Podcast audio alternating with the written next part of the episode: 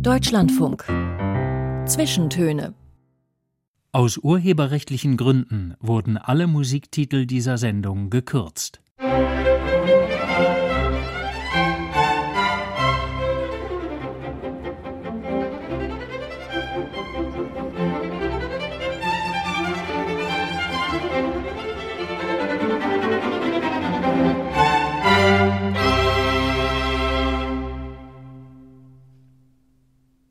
Mörchen herzlich willkommen.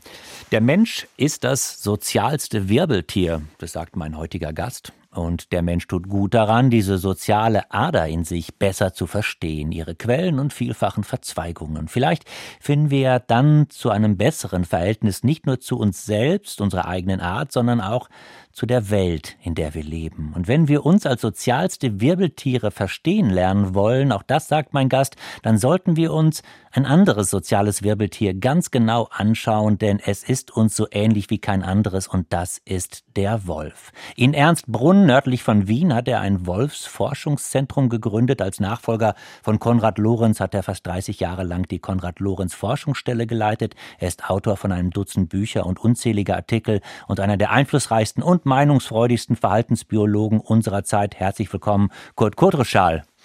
Ja, herzlichen Dank für die Einladung, Herr Möchen.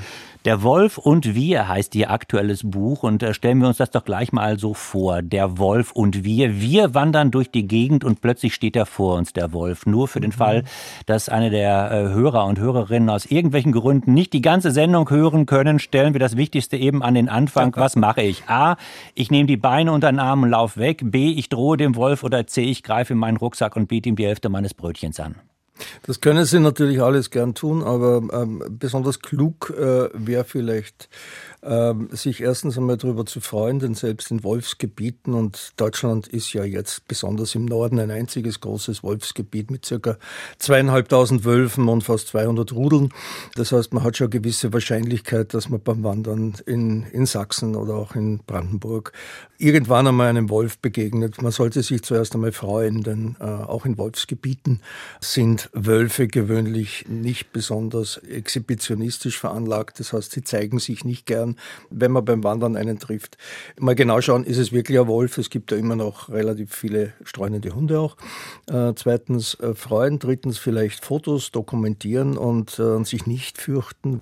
In den letzten 20 Jahren ist so gut wie nichts passiert. Mit Menschen und fast nichts. Mit Hunden natürlich genug mit Weidetieren. Das heißt, man sollte seine Schafe auf der Weide schützen, aber man hat keine Veranlassung im Moment, äh, sich vor einer Wolfsbegegnung zu fürchten. Mhm. Sollte es sich um einen neugierigen äh, Jungwolf handeln, der vielleicht auch einmal sehen will, wer ihm da entgegenkommt und der geht nicht weg, dann hilft schon sich groß machen, einmal ein bisschen androhen.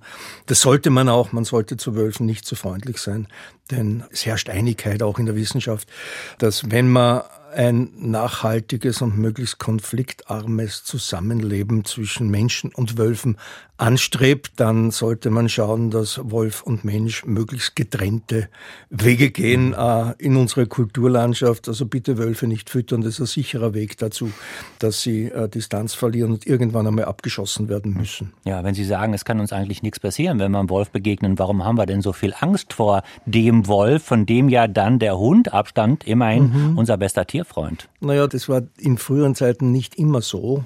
In den letzten paar hundert Jahren gab es durchaus sehr, sehr ernsthafte Wolfsvorfälle, auch in Europa. Und man muss das entsprechend im Auge behalten, man kann das entsprechend im Auge behalten.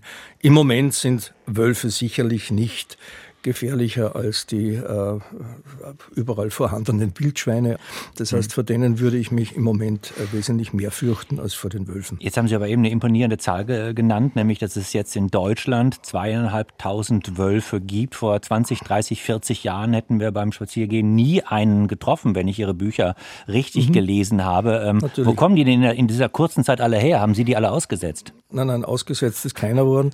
Äh, das Schlüsselereignis war das Ende des Eisernen Vorhangs. Dieser Eiserne Vorhang war ja auch dicht für Wildtiere.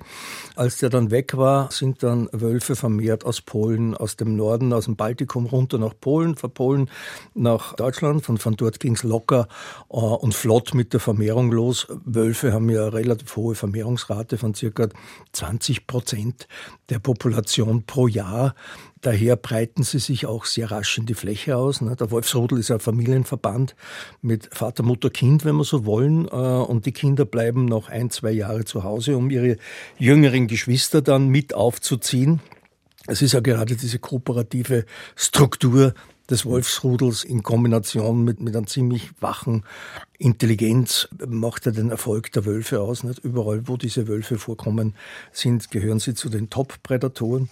Und mein Gott, man bleibt halt dann als Jungwolf ein bisschen zu Hause, hilft zunächst mit beim Jagen, beim Aufziehen und dann geht man weg und zwar sehr weit, zwischen 200 und 2000 Kilometer, um in der Fremde hoffentlich eine andere Jungwölfin, eine nette Wölfin oder einen netten Wolf zu treffen und damit wieder ein neues Rudel zu gründen. Das heißt, äh, wo aber bereits Rudel existieren, zwar dicht auf dicht existieren, steigt die Wolfsdichte nicht weiter. Warum?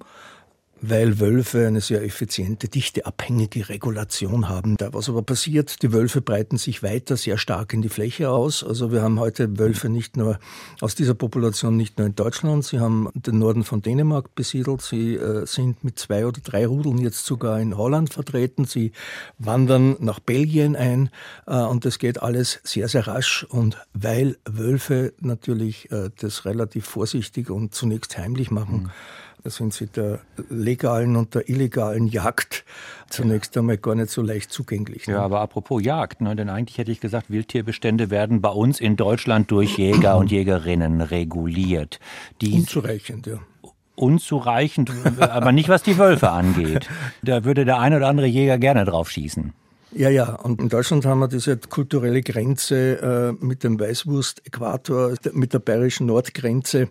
Je weiter es in Deutschland nach Norden geht, umso rationaler ist die Beziehung äh, zu Wildtieren, aber auch zu gesetzlichen Regelungen.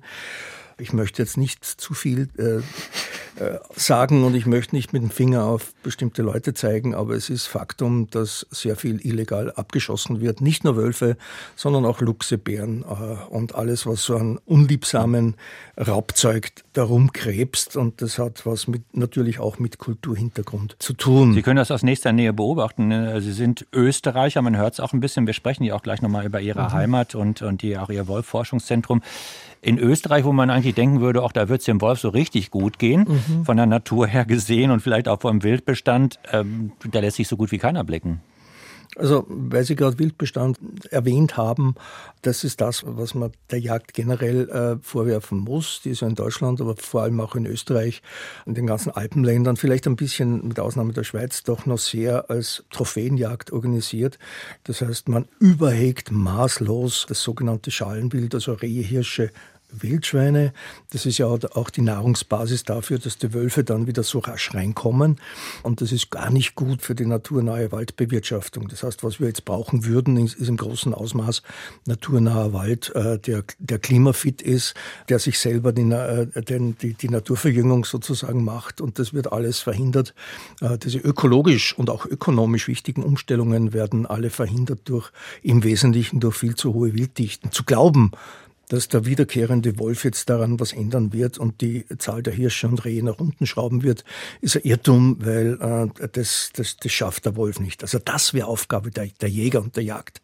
Andererseits äh, zu sagen, jetzt haben wir eh endlich genug Wölfe und jetzt können wir auf sie schießen, verständlich. Aber wenn man ein jährliches Kontingent hat, in Frankreich werden im Moment etwa 10 Prozent der Population jährlich abgeschossen. Das waren im letzten Jahr 100 Wölfe.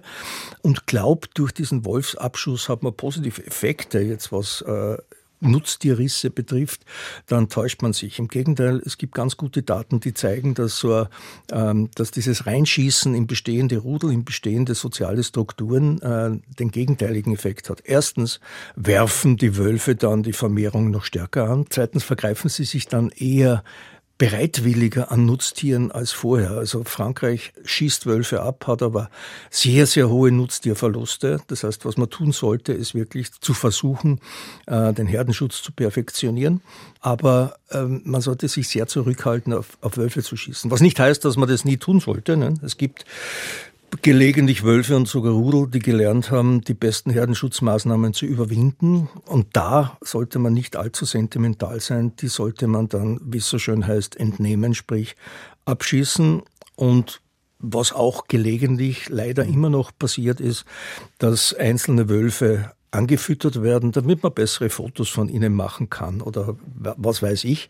Und die lernen dann Nahrung mit Menschen zu verbinden und die verlieren dann wirklich die Distanz zum Menschen und die könnten unter Umständen gefährlich werden und die müssen dann ebenfalls abgeschossen werden heute bei den Zwischentönen der österreichische Verhaltensbiologe. Und wir haben es äh, nicht zuletzt gerade gehört, ein großer Wolfsexperte Kurt Koterschal. Freiheit ist immer die Freiheit der anderen und warum nicht auch die Freiheit der Tiere? Vielleicht hat die jetzt sogar Richie Havens mit auf dem Schirm, wenn er von Freiheit singt. Freedom.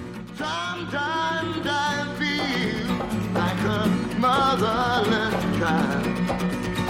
Sometimes I like a motherless child. Sometimes I feel like a motherless child. It's a long way from my home.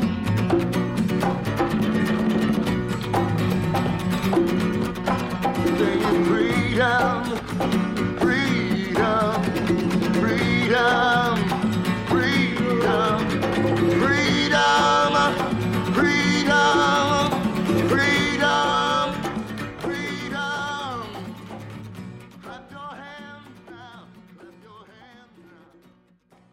Richie Havens war das mit Freedom, heute bei den Zwischentönen der österreichische Wolfexperte, Hunde- und Wolfsforscher und Verhaltensbiologe Kurt Koterschal. Herr Koterschal, gerade eine Aufnahme, ähm, glaube ich, aus Woodstock, ähm, 1969. Sie waren da 16. Mhm. Was gar nicht, ist das damals übertragen worden irgendwo? Mhm. Haben Sie es irgendwo im Radio gehört oder ja, Ihr Jugenderlebnis nachgeholt?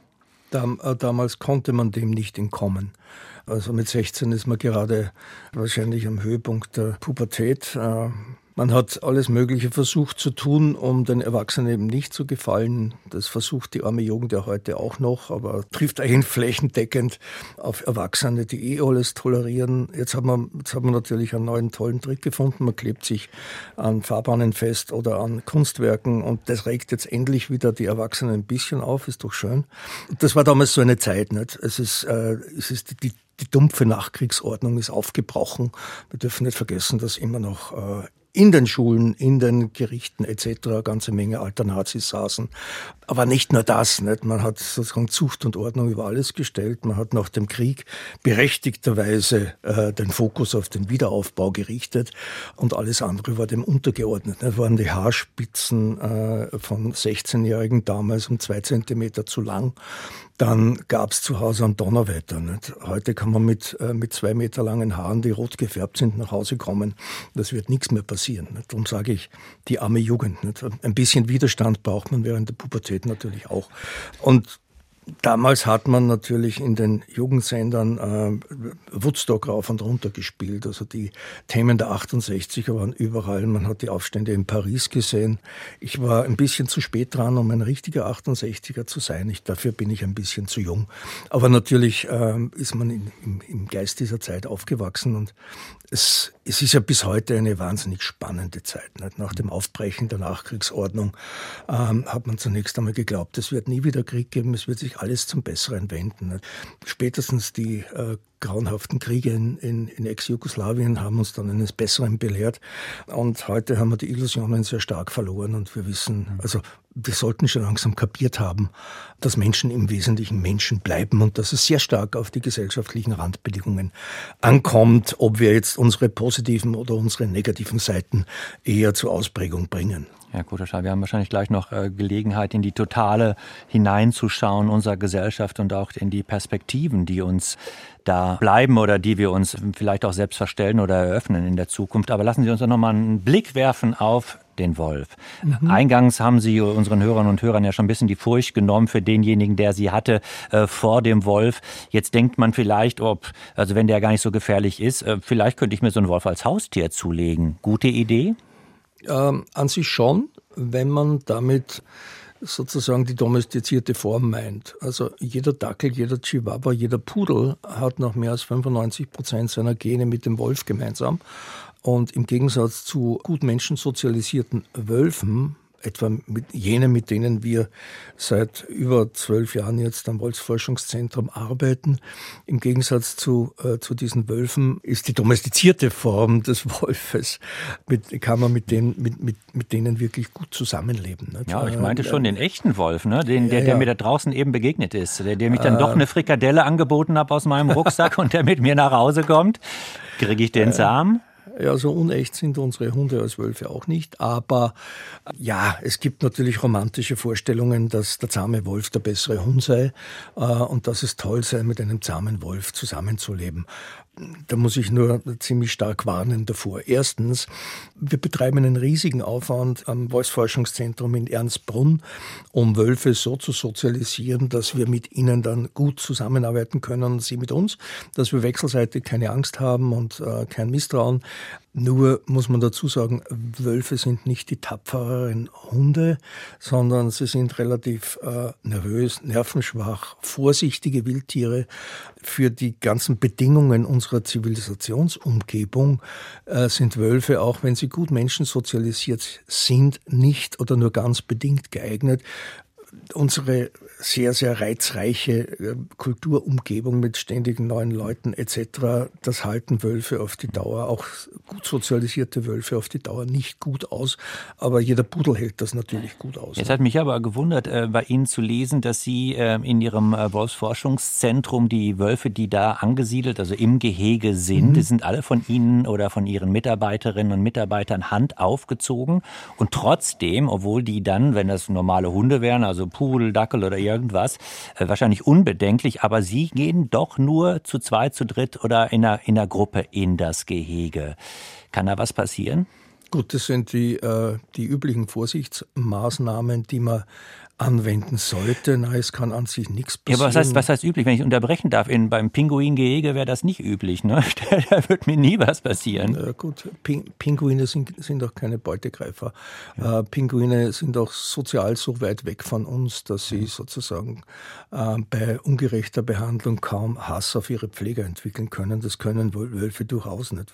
Wir dürfen nicht vergessen, der letzte äh, grauenhafte Vorfall in dieser Richtung ist im größten äh, schwedischen Zoo in Kolmarden passiert, 2013, als dort eine eine Pflegerin, eine Handaufzieherin von ihren acht Wölfen buchstäblich in der Luft zerrissen wurde. Also ja, Sie sind da als, Ex ja, sind da als Experte gerufen worden. Ne? Blitzartig ne? getötet, ja. Die wurden einfach völlig unglücklich falsch behandelt. Äh, heute ist es State of the Art, mit, mit Wölfen respektvoll und partnerschaftlich umzugehen und viel gemeinsam zu unternehmen, also viel zu trainieren etc. Das, äh, das schafft eine wirklich gute, sehr friedliche, sehr exzellente Partnerschaft. Aber wenn man soziale Fehler Fehler begeht, zum Beispiel, dass man versucht, als Mensch die Wölfe zu dominieren, dann kriegt man äh, Widerstand und das geht so weit. Mein Gott, die Vorgeschichte in Kolmaden war tragisch. Die Zooleitung hat die Pflegerinnen angewiesen, die Wölfe sozusagen mit, äh, mit relativ mit Gewalt, mit Dominieren auf Linie zu bringen. Und es zeigen bereits die Videos, die im Laufe der Zeit aufgenommen wurden, dass da was kippt. Die Wölfe haben begonnen, die Leute zu belauern. Und eines Tages äh, gab es eben diesen äh, Hassausbruch, als eine Pflegerin allein ins Gehege ging. Wie gesagt, ähm, wirklich zurückzuführen auf, eine, auf einen komplett falschen Umgang. State of the Art ist heute ganz anders. Darum waren wir auch als Experten bei dieser Gerichtsverhandlung dann in Linköping äh, anwesend. Also mit dem Ergebnis, dass sowohl die, der, der Leiter des Zoos als auch der Zoo selber äh, verurteilt wurde wegen fahrlässiger Tötung. Und das vollkommen zu Recht natürlich. Also bei uns ist in den letzten 12, 14 Jahren nichts passiert äh, und es wird auch nichts passieren. Wir haben bestimmte Sicherheitsmaßnahmen, die eben verhindern, dass unter Umständen mal was passiert, dann würde sich mal ein, ein, Wolf an einer Studentin oder an mir oder an einem Besucher vergreifen, dann wäre das mit Sicherheit das Ende des Projekts. Hm. In Ihrem aktuellen Buch Der Wolf und wir gibt es ein Foto, da ziehen zwei Wölfe an den beiden Enden einer Schnur. Die Schnur mhm. liegt äh, in einem Käfig auf einem mhm. Tisch, äh, auf dem irgendwas liegt. Was machen die da? Das ist ein, ein experimenteller Ansatz, den äh, Friederike Range bei uns eingeführt hat, als eine Mitgründerin des Wolfsforschungszentrums aus Hannover äh, stammend. Sie selber hat dann PhD, also Doktorat bei Cheney und Seifert in den Vereinigten Staaten zum Verhalten von Affen in Afrika gemacht äh, und wollte aber immer zur Kooperation von ähm, ähm, zur biologischen Basis der Kooperation und Kooperationsbereitschaft arbeiten. Warum?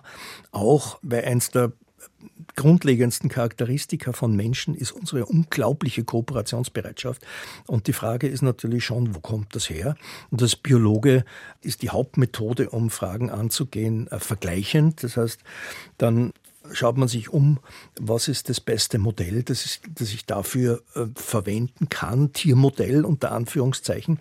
Und da kommt man drauf, dass äh, Wölfe für systematische Versuche zum Hintergrund der Kooperationsbereitschaft oder zum evolutionären Hintergrund der Kooperationsbereitschaft wahrscheinlich besser geeignet sind als unsere nächsten Verwandten, die Schimpansen, die gar nicht so kooperativ sind, sondern eher machiavellistische Wesen, und Machiavellisten sind wir selber. Also es ist, es ist gut, wenn man sich da ein bisschen äh, Distanz schafft. Außerdem, von Schimpansen haben wir uns vor fünf, sechs Millionen Jahren stammesgeschichtlich getrennt.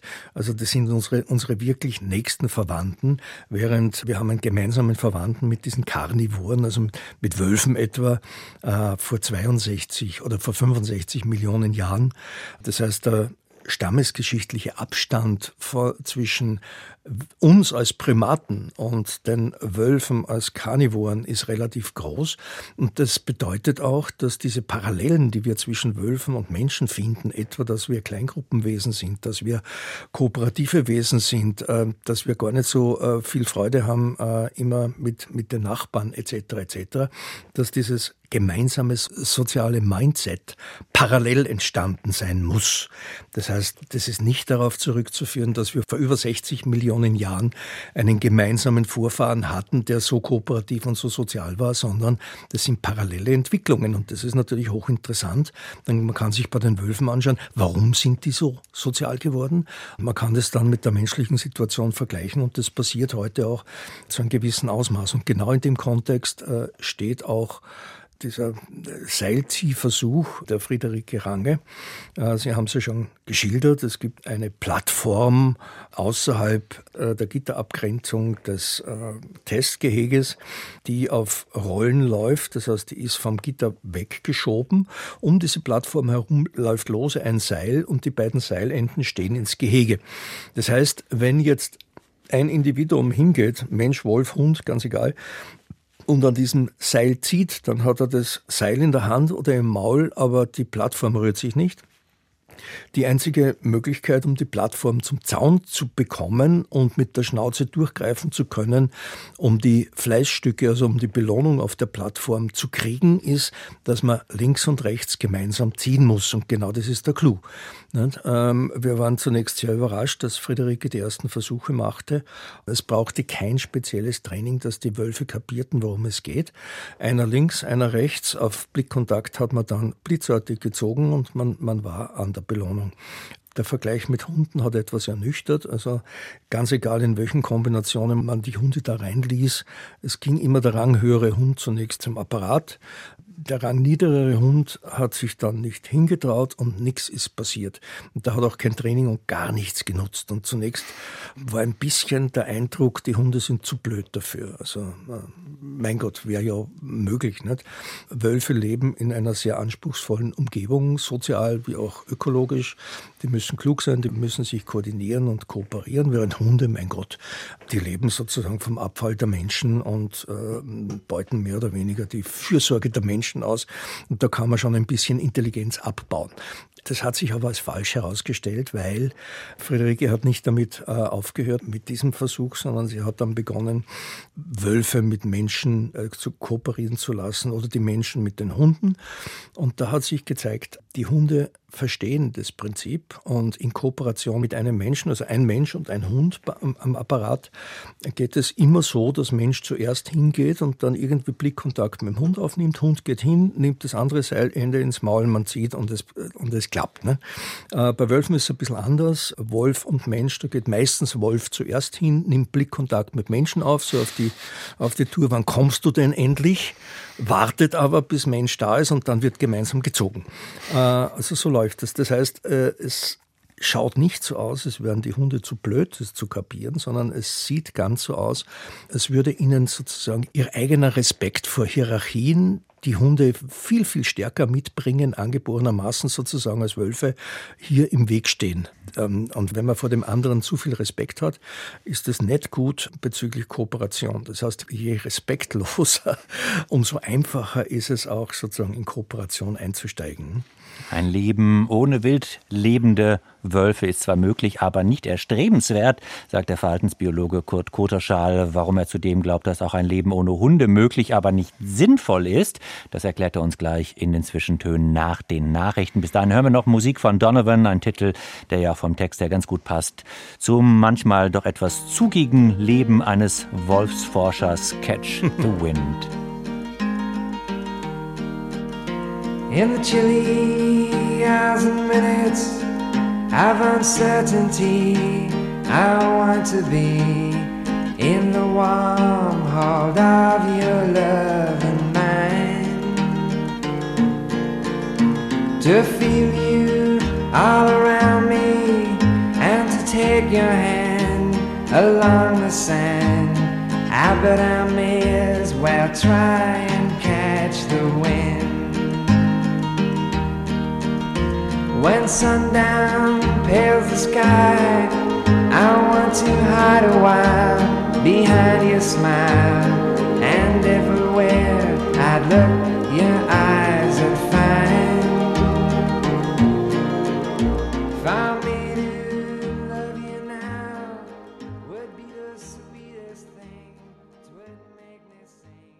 Willkommen zurück zu den Zwischentönen. Heute mit Raul Mörchen zu Gast ist der österreichische Verhaltensbiologe und Wolfs- und Hundeforscher Kurt Koterschal. Der Mensch ist das sozialste Wirbeltier, sagen Sie, Herr Koterschal. Allerdings ist das soziale Wirbeltier Kurt Koterschal offenbar durchaus gern mal für sich allein und schaltet dann für ein, zwei Wochen das Handy aus oder beantwortet keine Mails. Selbst dann nicht, wenn drauf steht, dass es dringend ist, wie ich erfahren konnte. Wie ist es denn mit Ihrem, mit Ihrer sozialen Ader? Ja, ich habe keine Ahnung, aber das müsste man die anderen fragen.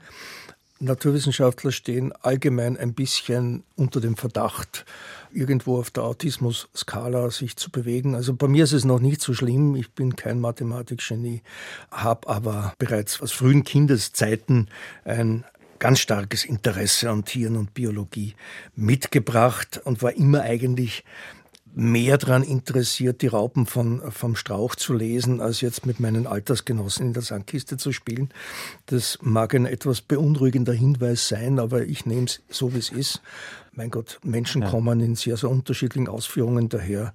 Und wie wir uns entwickeln, hängt ja nicht nur von unseren Genen ab, sondern von unserem sozialen um Umfeld während der Entwicklung von, und von der Gesellschaft. Nicht? Ja, wir wissen heute, ja, ja, aber, die, ja, aber diese, diese, diese, diese Pause, die sie sich da gönnen, das ist ja nichts Verwerfliches, aber sehr vielen Leuten fehlt da ja mittlerweile auch der Mut zu, sich medial für eine ganze Woche oder anderthalb. Wer weiß, was da passieren könnte, was für wichtige Anrufe man da verpassen könnte. Die Auszeit gehört bei Ihnen dazu, zum Leben, immer wieder? Uh, nicht immer. Es gab schon Zeiten, als, uh, und das muss ich mit einem Grain of Salt sozusagen zugeben, wo uh, Beruf wichtiger war als Familie. Also wir haben über, über 30 Jahre dort Urlaub gemacht, wo die äh, Fachkonferenzen stattfanden und wir sind dorthin gereist, wo ich meine Fische gefangen habe, Golf von Kalifornien oder sonst wo. War zwar für die Kinder und die Familie meistens toll, nicht immer, aber wie gesagt, das hat sich äh, eigentlich alles der Biologie untergeordnet, die ja eigentlich keine Beruf, sondern eine Berufung ist, beziehungsweise ein, ein Hobby, für das die Universität Wien auch noch wahnsinnig genug war, mich zu bezahlen. Ne? Aber wenn man älter wird, verschiebt sich das wieder ein bisschen. Das gehört ja auch zur regelhaften Persönlichkeitsentwicklung bei Menschen. Während der Waschauer des Lebens ist man wirklich sehr, sehr stark sachorientiert oder eben orientiert in Richtung Aufziehen der Kinder etc. etc.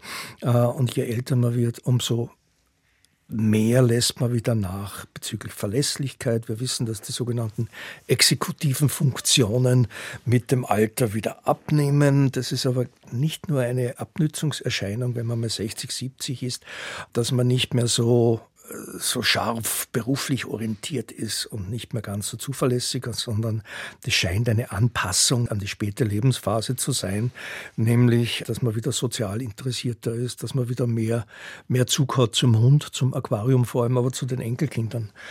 Ja, was wir als Menschen, als acht Milliarden Menschen offenbar gemein haben, eine von den ganz, ganz vielen Sachen, auch darüber haben Sie mal geforscht, von wegen, ähm, als ich das eben gesagt habe, mit Handy und E-Mail, äh, will nicht den Eindruck aufkommen lassen, dass Sie ein Medienverächter wären. Was wir Darüber haben Sie geforscht auch. Ähm, was wir gemein haben, ist offensichtlich unser Interesse daran, unsere Liebe dazu, Fotos zu machen, Bilder aufzunehmen.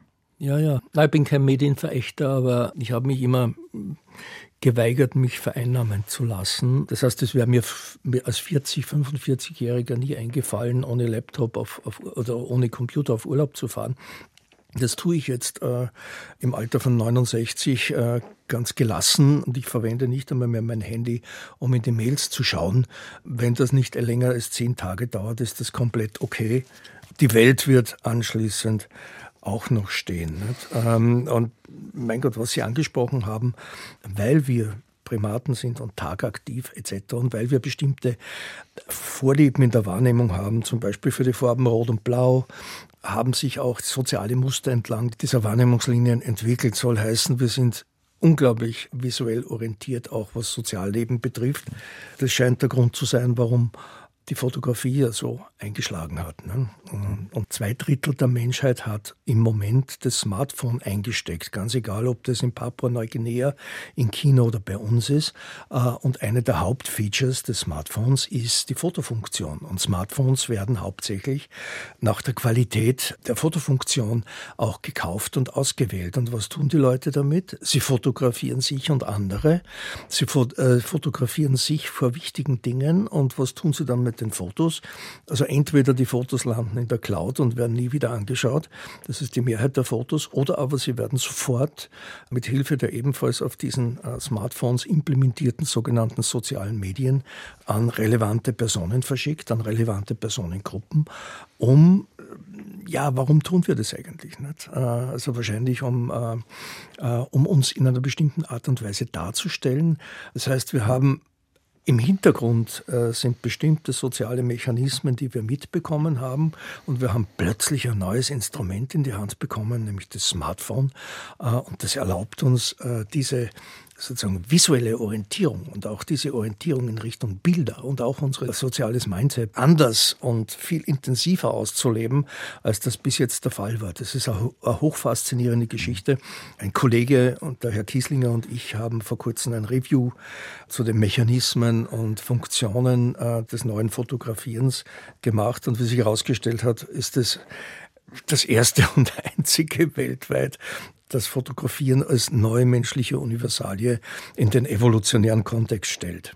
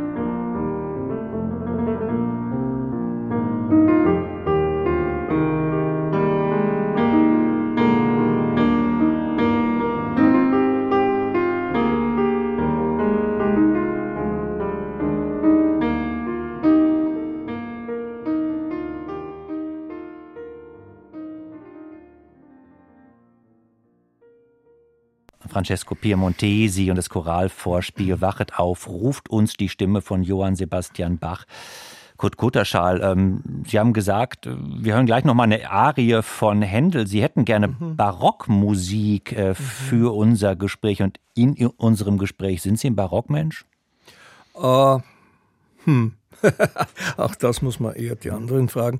Was die anfallsartige Genusssucht betrifft, vielleicht, aber so in meinem Lebensstil eher nicht. Also mhm. wenn es um guten Wein und Essen geht, dann kann ich durchaus barock werden, beim Kochen auch, bei meinen beruflichen Ansprüchen unter Umständen auch, aber in Wirklichkeit kultivieren meine Frau und ich seit Naja, seit äh, 55 Jahren einen eher äh, puristischen Lebensstil. Das heißt, wir haben unseren Lebensstil eigentlich seit, äh, seit wir Studenten waren nicht wirklich signifikant geändert. Das Einzige, was sich geändert hat, ist, dass wir uns unsere Ausgaben nun leisten können und nicht jeden Euro unbedingt umdrehen hm. müssen.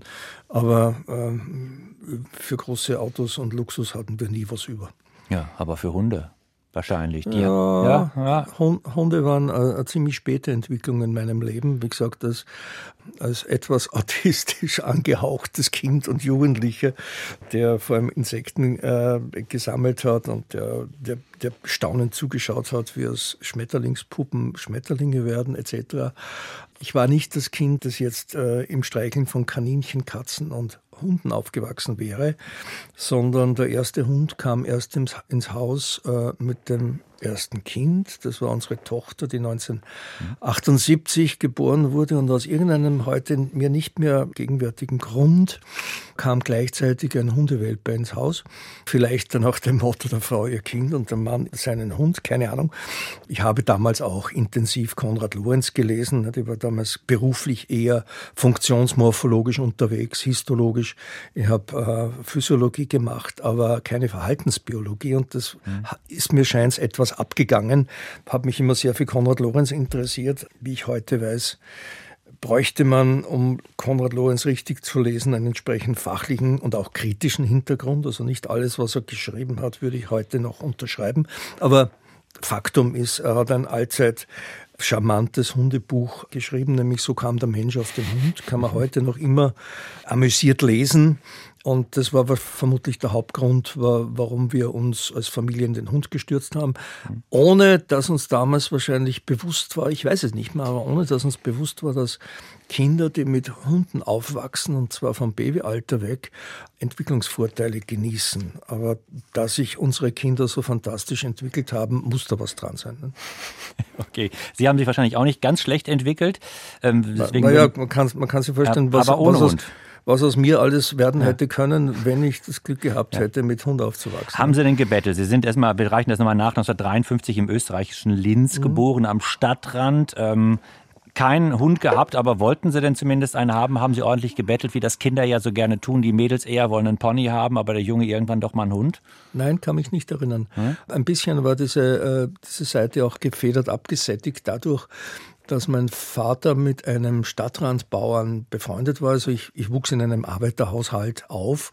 Nicht sehr bildungsfern übrigens, immer sehr äh, interessiert an Bildung und Kultur, aber immerhin Arbeiterhaushalt. Und mein Vater war mit, mit einem Bauern, mit einem großen Bauern befreundet und hat dort regelmäßig, äh, weil es ihm Spaß gemacht hat, auch im Kuhstall ausgeholfen. Ich kann mich erinnern, der hatte an die 30 Kühe da drin im Stall und ich bin so halb als Kind im Kuhstall aufgewachsen und das, das, das war eine tolle Geschichte und wir, wir haben die Kühe vollständig gereicht. Ich brauchte keinen Hund, keine Katze. Kann mich noch erinnern, immer wenn wir, einmal in der Woche waren wir an diesem Bauernhof und immer wenn wir nach Hause kamen, hat meine Mutter die Hände über den Kopf zusammengeschlagen, weil wir, weil wir beide einen ziemlich strengen Kuhstallgeruch hatten. Und nach heute zählt für mich der Geruch von Kühen zum nettesten und heimeligsten, was ich mir vorstellen kann. Sprechen wir mal über Ihr Elternhaus. Sie sagten, so ein Arbeiterhaushalt, Ihr Vater bei den Verkehrsbetrieben, die Mutter hat im Lebensmittelladen gearbeitet. Mhm. Was war die Verkäuferin, der Vater Schaffner oder? Na, der Vater war äh, gelernter Schlosser, also hat eben im Metallverarbeitungsbereich mhm. gearbeitet, aber eben als äh, Facharbeiter. Mhm. Und äh, ja, und die Mutter hat ähm, auch gearbeitet und der ja. Junge musste dann, sie hatten, haben, glaube ich, noch einen Bruder, ne? Einen Bruder, der, hat, äh, der ist zunächst Dachdecker geworden ja. Äh, und ist dann ziemlich erfolgreicher Versicherungsverkäufer und Makler geworden. Aber wenn die äh, Eltern arbeiten mussten, dann mussten die Kinder auch ein bisschen sich selbst unterhalten, ne? Ja, natürlich. Und mir tun heute Kinder leid, die das nicht können und äh, die dieses Recht nicht nützen können. Also ich finde, Kinder haben das Recht, sich mit sich selber zu beschäftigen und sich auch zu langweilen. Das heißt, wir waren nicht immer in unserer Lebensphase durch schulische Belange völlig zugedeckt. Wir waren ja auch nicht ganz dumm. Das heißt, die Schule hat uns äh, nicht immer ganz so beansprucht, wie, wie das heute vielleicht der Fall ist. Und dann gab es viel Freizeit. Es gab am Stadtrand von Linz auch noch äh, so völlig unbebaute Flächen, wo man sich entfalten konnte, wo man Lager bauen konnte, ein bisschen später dann mit Unkrautsalz und Staubzucker auch Sprengungen ver veranstalten konnte. Also alles, was kind, die armen Kinder heute nicht mehr können. Und äh, unsere Eltern waren sicher keine Helikoptereltern, die un uns ununterbrochen äh, vom Ballett über, über Geigenstunde etc. geführt hätten. Hat es später sogar dazu geführt, also ab dem Alter von 14, 15 habe ich mehr oder weniger fast zu viel Freiheit genossen. Das hat schon fast an Vernachlässigung gegrenzt. Ich konnte eigentlich machen, was ich wollte, heimkommen, wann ich wollte. Ich habe das eine Zeit lang auch sehr, also sehr intensiv genutzt, was auch dazu führte, dass ich äh, so mit 15, 16, 17 äh, nicht sehr oft in der Schule anwesend war. Ich hatte in der siebten Klasse zum Beispiel 200 unentschuldigte Fehlstunden. Das ist heute völlig, völlig undenkbar. Man würde sofort von der Schule fliegen. Ich habe die Zeit allerdings gut genutzt, wie ich denke. Äh, ich habe nämlich bei einem Linzer Aquarienfisch-Großimporteur immer wieder gearbeitet und da kamen Lieferungen aus Ostasien, aus Manaus rein. Mhm. Und das Auspacken dieser Fische und das Halten dieser Fische, äh, das war einfach, ich habe wahnsinnig viel gelernt. Ich habe mhm zu dem Zeitpunkt abseits der Schule wesentlich mehr gelernt, als ich in, in der Schule lernen hätte können. Ja, viel, viel gelernt, aber was hat Sie daran interessiert? Ne? Tiere, äh, Fische sind jetzt nicht gerade die Tiere, die man als Kind gerne streicheln könnte. Na, na, kann, man überhaupt nicht streicheln und, und lässt man normalerweise äh, ne, links liegen. Guckt man mal kurz durch das Aquariumsglas und denkt auch, ja. Damit Streicheln hatte meine Tierbeziehung am Anfang wenig zu tun. Also wie gesagt, Kühe haben mir imponiert, aber so wirklich streicheln äh, wollte ich keine Ahnung, aber ich kann mich eher nicht erinnern, dass ich nahe Beziehungen zu Hunden und Katzen gehabt habe. Aber ich hatte bereits, das ist auch wieder mein, äh, mein äh, eher verspielter und verständnisvoller Vater. Als ich fünf war, hat er, hat er sich eingebildet, der Knabe braucht ein Aquarium. Und äh, plötzlich stand auf dem ersten Fernseher, den wir hatten, das waren damals noch so Bierkistenartige Kästen mit einer kleinen Mattscheibe vorne, stand auf diesem Fernseher noch zusätzlich ein, ein 25 Liter Aquarium mit ein paar Guppies drin und einem Katzenwels, der dann alle Guppies zusammengefressen hat. Und ver vermutlich war das ein, ein Schlüsselerlebnis dafür. Ich bin eher fischsozialisiert als Säugetier sozialisiert, muss ich zu meiner Schande gestehen. Und äh, heute, ich, weiß nicht, ob ich das verraten darf, aber Sie haben sich unter anderem deswegen abgemeldet, jetzt eben, als wir noch äh, vor dem Gespräch Kontakt aufnehmen wollten. Ich mit Ihnen, weil Sie im Roten Meer waren und da wahrscheinlich auch unter Wasser, ne? Naja, mein, mein Sohn und, und unsere Schwiegertochter, die leben in in Wacheningen, ähm, sind auch an der Uni in Wacheningen. Das heißt, mein Sohn ist ein wesentlich erfolgreicherer akademischer Biologe geworden als ich. Und wir haben zwei Enkelkinder im Alter von, von zwei und vier. Und der wollte unbedingt, nachdem er seine Fischkarriere als Tauchlehrer am Roten Meer begann, jetzt vor äh, 25 Jahren, wollte er unbedingt wieder im November ans Rote Meer ein bisschen tauchen und schnorcheln.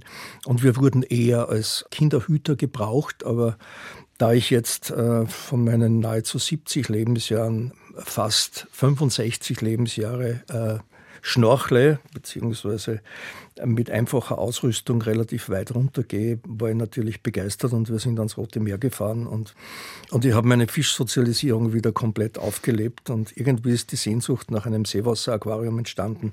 Aber das werde ich vermutlich nicht machen, weil ich gleichzeitig immer eine gewisse Aversion gegen Technikabhängigkeit habe. Und wenn man heute halt ein Aquarium hat, wo Korallen drin wachsen und, äh, und entsprechend bunte Fische schwimmen, äh, dann braucht man einen riesig technischen Aufwand, auch energetischen Aufwand.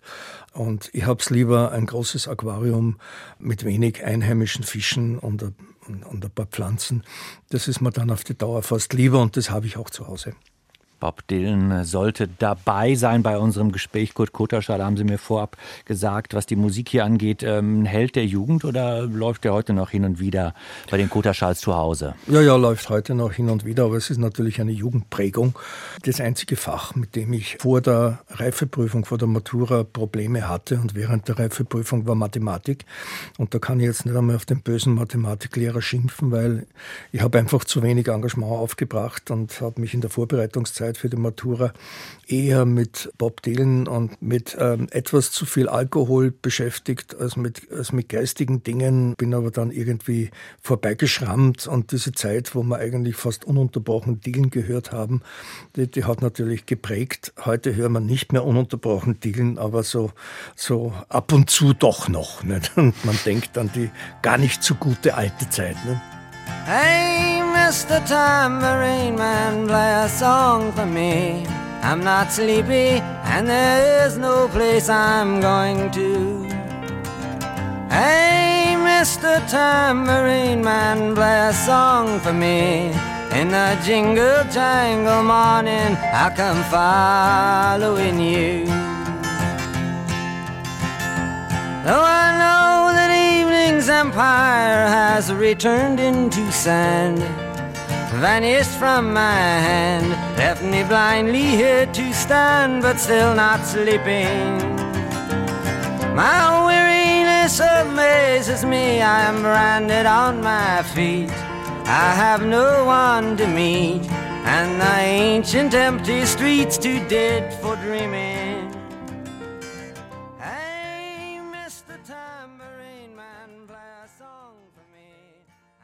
Tambourine Man von und mit Bob Dylan. Äh, Kurt Kuterschar, sprechen wir mal über einen Landsmann und Kollegen von Ihnen. Der Name ist ja eben auch schon gefallen. Konrad Lorenz, zumindest im deutschsprachigen Raum, der Verhaltensforscher und Tiersoziologe schlechthin. Jeder kennt wahrscheinlich die Bilder des alten Mannes mit dem weißen Bart und den Graugänsen, die ihm auf Schritt und Tritt gefolgt sind. Jeder hat wohl auch schon mal gehört von diesem Phänomen der frühkindlichen oder auch späteren Prägung. Das, äh, Lorenz hat das erforscht und, äh, glaube ich, auch überhaupt erstmal als erster definiert.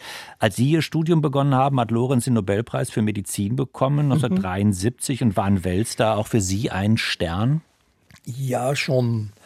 Es war interessante Zeit. Es war knapp nach der 68er und es war natürlich auch politisch nicht ganz uninteressant. Also beginnen wir mal beim, beim Biologen Lorenz.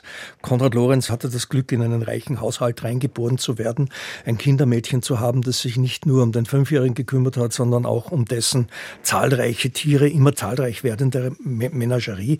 Konrad Lorenz hat als Jugendlicher dann in diesem großen Haus in Altenberg so ziemlich alles aufgezogen, was fleucht und keucht und hat sich aufgrund dieser Erfahrungen eine ganz systematische äh, Erkenntnisbibliothek sozusagen in seinen Kopf angelegt. Das heißt, er hat sozusagen die Evolution von Verhalten äh, zum ersten Mal wirklich systematisch begriffen. Er war dann natürlich nicht allein als Nobelpreisträger, man hat völlig zu Recht mit Konrad Lorenz auch den, seinen lebenslangen Freund und Partner Nico Tinbergen, ein Holländer, und Karl von Frisch, ein weiterer Österreicher, bekannt für seine Arbeiten zum, äh, zur Kommunikation bei Bienen, äh, bedacht. Äh, und diese drei sind wirklich äh, immer noch die Säulenheiligen, auf denen sozusagen das ganze Theoriegebäude der Verhaltensbiologie beruht. Sie haben ja ihr, Ihren Nobelpreis bekommen für die Theorieentwicklung zur Erklärung tierischen und menschlichen Verhaltens. Also es gibt da keinen, sozusagen, äh, keine getrennte Human- und Tierpsychologie. Das ist ja eigentlich Unsinn, sondern es gibt eine Psychologie. Und darauf hat Konrad Lorenz ganz, ganz stark beharrt und ähm, dahin kommen wir schon langsam. Auch Psychologie wird immer naturwissenschaftlicher. Man mag das bedauern oder begrüßen, aber das ist so. Auf der anderen Seite, besonders als ich dann 1990 als, als sein Nachfolger mehr oder weniger die Konrad Lorenz Forschungsstelle in Grünau übernahm, war ich natürlich konfrontiert mit seinen Schriften aus den 1940er Jahren und mit seinen braunen Flecken. Wir dürfen nicht vergessen, Konrad Lorenz war auch sehr fortschrittbegeistert. Er war als junger Mann ein Motorradrennfahrer, seine Frau übrigens auch. Sie hat ihm dann nur verboten, mit Motorrädern zu fahren, als er einen, einen Kieferbruch bei einem Sturz erlitt. Seitdem trug er übrigens Bart, ähm, um die Asymmetrie zu verdecken. Ein Helm wäre besser gewesen, glaube ich, als ein Bart. Da auf jeden Fall war er sehr fortschrittsorientiert und dann kam 1938 in diesen dumpfen Ständestaat Österreich, nicht, äh, wo es eine Krukkenkreuzdiktatur gab, eine katholische. Man durfte nicht über Evolution reden, das war, das war nicht gefragt. Kamen plötzlich die Nazis mit klingendem Spiel und Technik und Hurra und alles sah wunderbar aus. Und Konrad Lorenz hat vor allem seine Chance gewittert auf ein Kaiser-Wilhelm-Institut, äh, also ein die, diese Vorläuferinstitute der Max-Planck-Institute. Das hätte er fachlich durchaus verdient.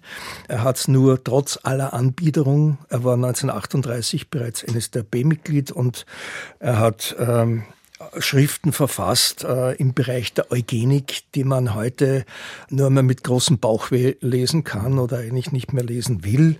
Sozusagen, das waren tatsächlich braune Flecke. Und damit musste ich mich natürlich 1990 auch beschäftigen, weil wir von Seiten der Sozialwissenschaftler und der Kulturwissenschaftler immer wieder den Vorwurf hatten und immer noch haben, also Verhaltensbiologie äh, hätte etwas mit Nazi-Ideologie zu tun, was per se Unsinn ist, aber man muss sehen, dass es Bereiche im Lorenschen Ideengut gibt, zum Beispiel sein lebenslanges Vorteil der Selbstdomestikation des Menschen, die durchaus äh, Berührungspunkte zu dieser grausen nationalsozialistischen Ideologie haben. Ähm, die Eugenik auf der einen Seite, also die Erbgesundheitslehre mhm. oder bei den Nazis hieß dann leider auch mal äh, Rassenhygiene auf der einen Seite. Ja, ich ja. will mal ein bisschen das Feld sondieren, als Sie angefangen haben zu studieren und noch nicht ins Jahr 1990, sondern eher so in die 70er Jahre springen, wie das äh, Feld der Verhaltensbiologie da ausgesehen hat. Auf der einen Seite wahrscheinlich noch viele aus dieser Generation, vielleicht auch mit solchen Gedanken noch. Und dann auf der anderen Seite des Atlantik gab es einen gewissen äh, Burris Frederick Skinner,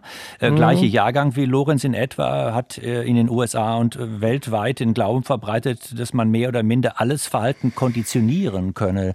Mhm. Ich will nicht sagen, das ist so die, die andere Seite der Medaille, aber ein sehr, sehr radikaler ähm, Ansatz, vielleicht mit der Hoffnung verbunden, dass der Mensch sich zum selbst eben auch zum Besseren wenden könne, wenn er vielleicht Menschen, andere Menschen findet, die, die ihn auf diese Spur bringen.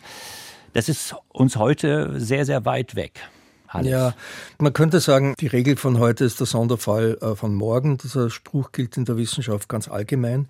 Und äh, es ist das ewige Verdienst von Herrn Skinner zum Beispiel, diese Lernparadigmen entwickelt zu haben. Und wir wissen aufgrund dieser Forschung wirklich genau über die Lernmechanismen Bescheid. Nur natürlich war das nur ein winziger Aspekt der Me jener Mechanismen, die Verhalten treiben. In Wirklichkeit hat sich die evolutionäre und die Lorentzsche Linie gegen diese reduktionistisch, extrem reduktionistische, behavioristische Linie eines Kinder natürlich total durchgesetzt. Was nicht heißt, dass wir heute immer noch auf dem klassischen Lorenzschen Dampfer sind oder wenn ich sage Lorenz, dann meine ich die, den Geist seiner Zeit. Man war lange Zeit in der Biologie doch sehr genetisch deterministisch unterwegs. Ne? Man hat unterschieden zwischen angeborenen und, und erlernten Verhalten, um das ein bisschen auf die Spitze zu treiben. Heute leben wir in, in, im Zeitalter einer Synthese. Wir wissen, dass wir in bestimmten Anlagen zur Welt kommen, die aber ab, abhängig von unserem sozialen und, und anderen Umweltfaktoren dann entsprechend ausgebildet werden. Das heißt, die Gene allein machen fast nichts, aber die Gene in Interaktion mit der Umwelt, äh, also sozusagen Epigenetik ist heute zum Verständnis von Verhalten und auch vom ganzen menschlichen Mindset wichtiger als die reine Genetik. Und, und diese Erkenntnis ist noch nicht sehr alt. Mhm. Eine der Spin-offs ist ja auch, dass wenn ich heute sage, dass menschliches Verhalten nahezu zu 100 Prozent von unseren Anlagen bestimmt ist, dann heißt, heißt das ja nicht, das sei zu 100 Prozent genetisch determiniert, sondern es ist ja eine Grundeigenschaft von sozial komplexen Wesen, allen voran Mensch, dass die Anlagen, äh, die wir mitbringen, unglaublich kontextspezifisch ausgebildet sind. Gutes Beispiel ist Geburtsreihenfolge.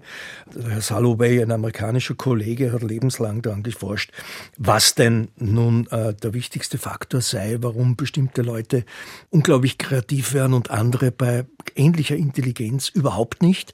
Und er hat als den wichtigsten Faktor festgestellt, Geburtsreihenfolge. Also die Zweitgeborenen sind etwa um 15, 15 Mal häufiger Innovatoren, Revolutionäre etc. als die Erstgeborenen, die dazu neigen, die treuen Alliierten ihrer Eltern und der Gesellschaft zu sein.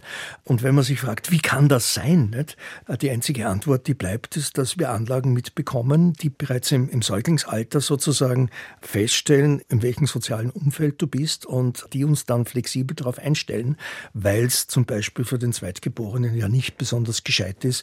Das, das Ganze sind keine bewussten Entscheidungen, aber es wäre nicht besonders gescheit, die soziale Nische des Erstgeborenen einfach zu imitieren. Das heißt, der geht dann auf Lücke. Und das ist eine von hunderten Beispielen dafür, wie wenig uns unsere Anlagen in gewisser Weise festlegen, aber wie sie sozusagen die Entwicklungslinien kanalisieren. Äh, und das muss man verstehen, damit man einigermaßen einen Begriff kriegt, wie es dazu kommt, dass menschliches Wesen sich so divers entwickelt. Bevor wir unser nächstes Stück Musik hören, uh, Here's to You von Joan Baez und wir auch vielleicht ganz kurz noch vorher drüber sprechen, noch ein letztes Wort zu Konrad äh, Lorenz. Sie haben ja schon gesagt, Sie haben 1990 gewissermaßen in seiner Nachfolge die Forschungsstelle, die Konrad Lorenz Forschungsstelle für Ethologie in Grünau äh, übernommen. Kannten Sie ihn? Haben Sie ihn persönlich getroffen? Ich hatte nie einen persönlichen Kontakt, bedauere das sehr. Andererseits Gott sei Dank, weil ich kenne eigentlich nur zwei Typen von äh, Leuten, die Lorenz getroffen haben. 90 Prozent sind komplett begeistert und sind sozusagen viele zu ziemlich unkritischen Lorenz-Jüngern geworden und 10 Prozent lehnen ihn total ab äh, als äh, arrogant und selbstzentriert und ziemlich narzisstisch und alle diese Charakterisierungen äh, haben wahrscheinlich einen wahren Kern. Daher bin ich eigentlich ganz froh, ihn nie selber getroffen zu haben, sondern meine Lorenz-Kenntnis ausschließlich aus seinen Schriften rausdestilliert zu haben. Ich weiß nicht, ob das viel objektiver ist, aber ich hatte nie die Gelegenheit, mich durch seine offenbar sehr einnehmende Persönlichkeit beeinflussen zu lassen. Mhm. Apropos Konrad Lorenz und apropos Prägung vielleicht noch, wenn wir mal zu den Graugänsen nochmal äh, zurückkommen. Ich glaube, da war es ja so eine Art Heureka-Erlebnis von, von Lorenz, dass da so eine Graugans geschlüpft war und er Piep Piep gemacht hat und die auch. Und dann war es aus mit der, mit der Mutterliebe. Dann wollte die, die kleine Graugans nur noch beim Konrad Lorenz bleiben und nicht mehr zu ihrer Mama. Ähm, wann ist denn das Fenster für so eine Prägung, wenn es um Musik geht? Denn wir haben ja Joan Baez auf dem Plan und so die, die meisten Musiktitel, bis auf die beiden Klassiker, die wir spielen, die kommen so aus der gleichen Zeit bei Ihnen die Jugendzeit. Ne? Auch natürlich prägt es ganz stark, aber ich würde ähm, bei Menschen in diesen Bereichen nicht von Prägung sprechen. Ähm, auch Alter schützt vor Torheit nicht. Also ich, ich, ich mag persönlich natürlich die ganze Klassik. Äh, nicht die ganze Klassik, aber fast die ganze Klassik und auch Teile der modernen Musik, also äh, Minimal Music zum Beispiel oder ähm, ja, manche modernen Komponisten äh, kann ich sehr viel abgewinnen. Aber man kann sich nicht zu viel wünschen für so eine Sendung. Ja. Ja, war jetzt auch keine Kritik, war nur mal eine kleine Herausforderung ja, ja. an den Verhaltensbiologen. Wir hören das mal. Joan Baez, Here's to You.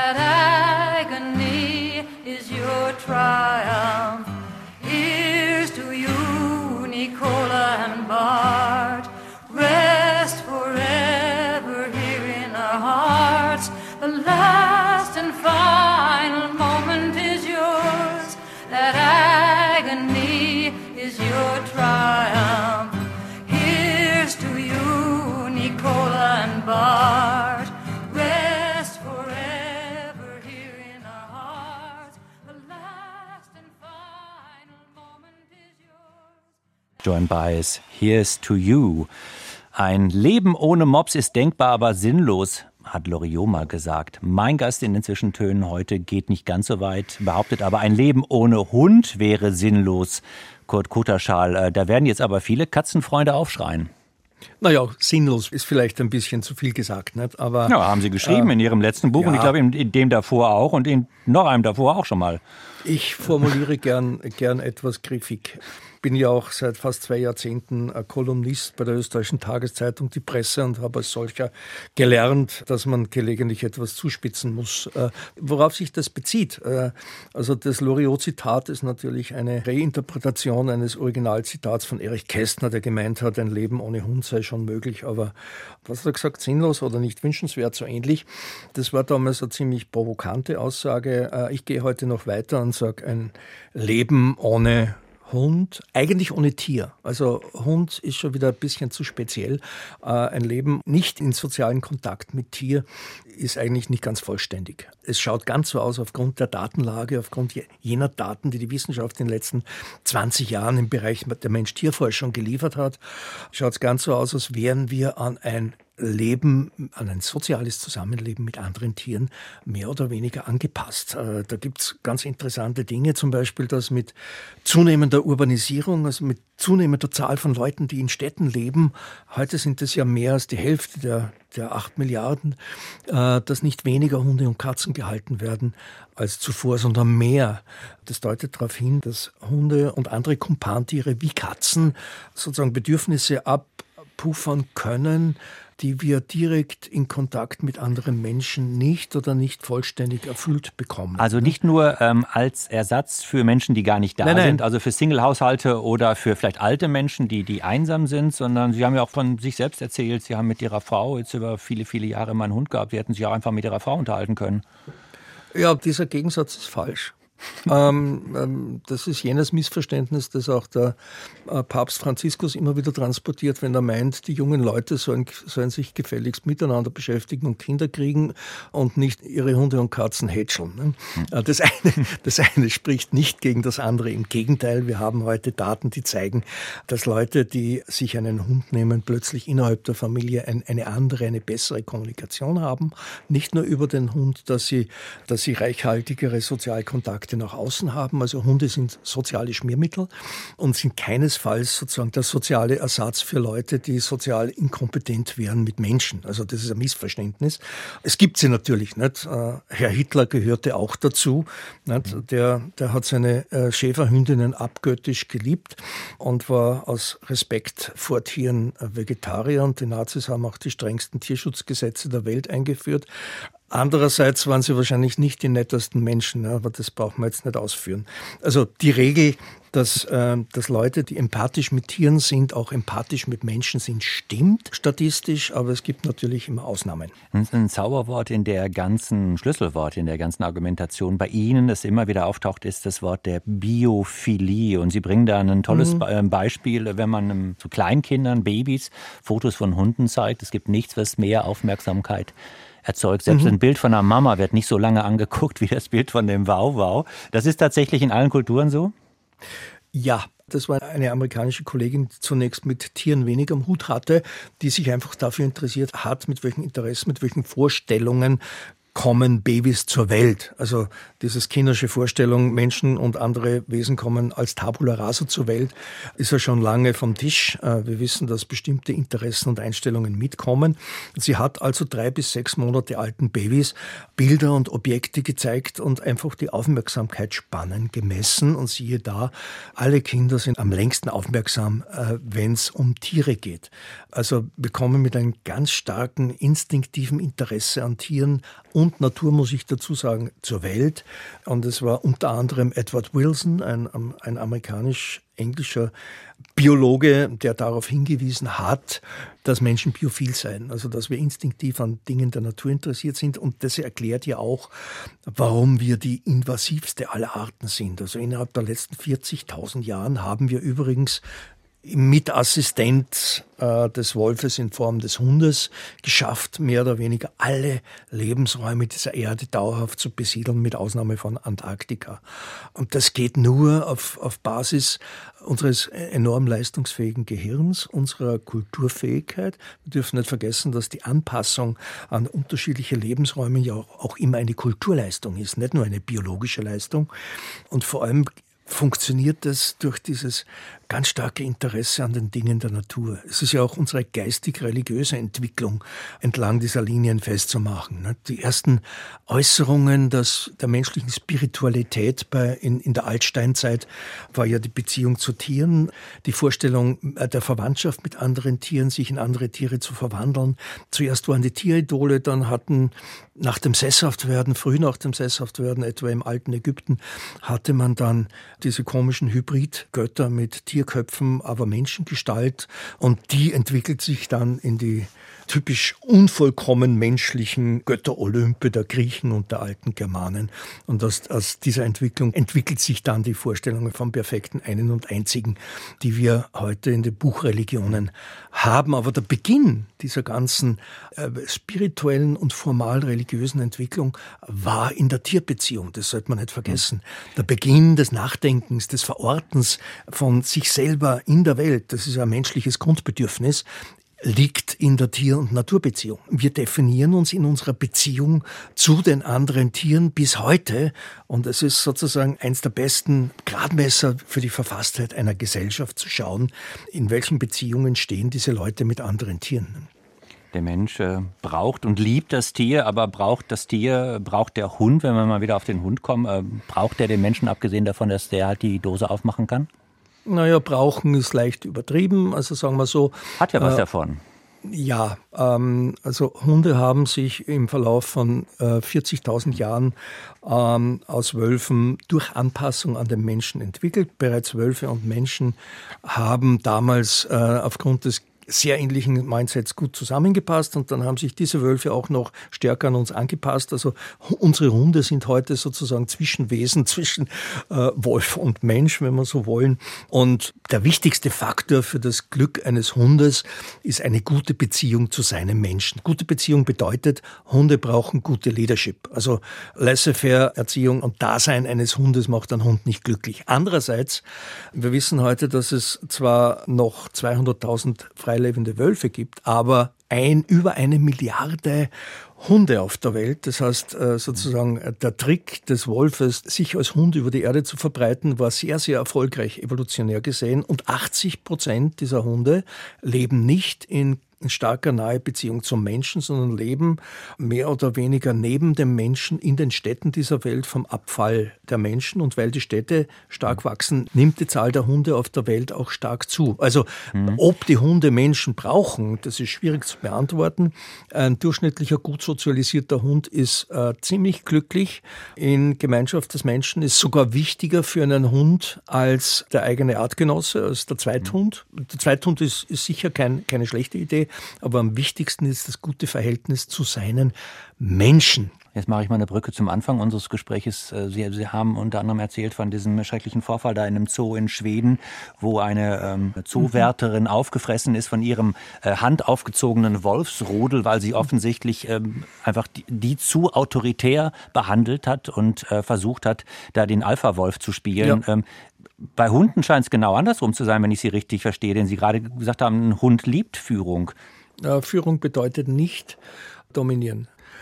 Man kann Hunde, und früher wurde es auch gemacht, Hunde in die Bindung prügeln. Etwa, wenn Sie Marie von Ebner-Eschenbachs Krambambuli lesen, dann ist genauso ein Fall geschildert, wo ein Jäger einen Hund, einen fantastischen Jagdhund, der aber zu, zu wenig zugetan war, durch Verprügeln in die Bindung brachte.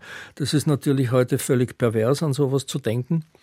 Aber was ein Hund sein kann, ein Hund kann wirklich fast Partner auf Augenhöhe sein. Aber Hunde, weil sie bereits mit einem, einer stärkeren Dominanzhierarchie und einem stärkeren Respekt vor Hierarchien als Wölfe zur Welt kommen, Hunde sind durchaus glücklich, wenn wir hauptsächlich die Entscheidungen treffen. Wann gehen wir raus? Was tun wir? Wann spielen wir? Wenn wir Hunde positiv motivieren, so ähnlich wie wir mit Kindern und mit Mitarbeitern in Betrieben umgehen sollen sollten, so sollten wir auch mit Hunde umgehen. Wir sind ja so, sozial sozusagen alle vom selben Planeten und wir haben ja aufgrund stammesgeschichtlichen Entwicklungen die nahezu identischen sozialen Mechanismen in unseren Hirnen. Nicht? Also Hunde brauchen positive Führung. Und das ist das, was in den allermeisten neuen Hundeschulen von den modernen Hundetrainern auch propagiert und gelehrt wird. Und das führt auch dazu, dass die heutige Hundehaltung viel sicherer ist als die Hundehaltung nach dem Zweiten Weltkrieg, wo erstens noch andere Rassen im Umlauf waren und wo es noch üblich war, den Hund zu dominieren und militärisch zu drillen. Ähm, wenn man das so macht, das kann man schon machen, aber dann neigen diese Hunde dann eher dazu, sklavisch unterworfen zu sein, wenig mitzudenken und gern in Form von Radfahrerreaktion die Aggression auch nach außen weiterzugeben und durchaus auch andere zu beißen. Also äh, die Zahl der Hundebisse pro Anzahl gehaltener Hunde ist in den letzten Jahrzehnten durchaus zurückgegangen. Erstens, weil wir andere Rassen halten und zweitens, weil wir netter mit Hunden umgehen, also hundegerechter. Bei Wölfen ist das ein bisschen anders. Also die äh, frühsozialisierten Wölfe der altsteinzeitlichen Menschen, äh, die haben sicher nicht auf Sitz und Platz gehorcht, sondern ähm, mit Wölfen kann man hervorragend kooperieren, weil man die entsprechenden Einrichtungen hat, wie wir am Wolfsforschungszentrum. Aber auf Augenhöhe. Ein, Wolf lässt sich nicht gern rumkommandieren und wenn man beginnt, ihn rumzuschubsen, kommt Widerstand. Hm. Was lernen wir denn aus Ihrer Arbeit über Hierarchien und die Struktur unserer Gesellschaft? Der Wolf lebt im Rudel in einer eher flachen Hierarchie, das habe ich bei hm. Ihnen gelernt, ist aber vom Menschen fast ausgerottet worden. Der Hund eher obrigkeitshörig, aber ein Sympathieträger noch und nöcher. Ist das, das, das kann nicht das Erfolgsmodell sein. Naja, äh, Menschen kommen nicht als entweder egalitär oder mhm. autoritär auf die Welt, sondern wie sich Individuen entwickeln und wie sich Gesellschaften entwickeln, hängt vom Kontext ab. Nicht? Äh, wir sehen heute ganz deutlich, dass Hierarchien, Kriege, Besitz etc. mit dem Sesshaftwerden in die Welt gekommen ist. Das heißt, aus den relativ wolfsähnlich egalitär organisierten Jägern und Sammlern wurden plötzlich Gesellschaften, wo einzelne Individuen, vor allem Männer, es geschafft haben, Ressourcen zu kontrollieren und damit auch indirekt weibliche Reproduktion. Und wenn man Männern sozusagen, vor allem Männern, nicht nur, aber Männern diese Möglichkeit in die Hand gibt, dann werden sie autoritär-patriarchale Gesellschaften ausbilden und die mit Zähnen und Klauen verteidigen. Beispiele dafür finden wir überall auf der Welt. Kurt Kutaschal, Sie haben sich zum Schluss nochmal Barockmusik gewünscht. Ich habe die Arie Lascia Kiopianga von äh, Georg Friedrich Händel vorgeschlagen. Sie haben gleich darauf gesagt, gerne aber unbedingt von einem Mann gesungen. Wieso? Naja, diese Arie war geschrieben für einen Kastraten und man hat es heute wieder so, dass, äh, dass man Musik ganz gern sozusagen in Originalfassungen hört. Und so ein bisschen als Biologe denke ich auch dran, weil ich bin keiner, der sagt, wir müssen jetzt die Männer loswerden, damit wir die Kriege und das Unglück der Welt und die Aggressionen loswerden. Aber ein bisschen Wahrheit steckt drin. Ne? Das männliche Geschlechtshormon, das Testosteron, ist schon ein ziemlicher Trouble, Troublemaker. Und dass jene Kastraten, die sozusagen äh, die Operation überlebt haben und die als Sänger erfolgreich waren, zum Teil 90 Jahre und älter wurden, spricht nicht unbedingt dafür, dass man diesen, diesen Brauch weiter pflegen soll. Aber es zeigt unter anderem, dass man vielleicht mit ein bisschen weniger Testosteron ruhiger und zufriedener und länger leben könnte. Aber das ist nur so ein biologistischer Nebenaspekt. Das zum Schluss der Zwischentöne heute mit dem österreichischen Verhaltensbiologen Kurt Koterschal. Mein Name ist Raul Mörchen und wie gesagt, zum Schluss hören wir noch Musik von Georg Friedrich Händel, die Arie Lascia Kiopianga mit Philipp Jaruski. Herr Koterschal, Dankeschön. Herzlichen Dank.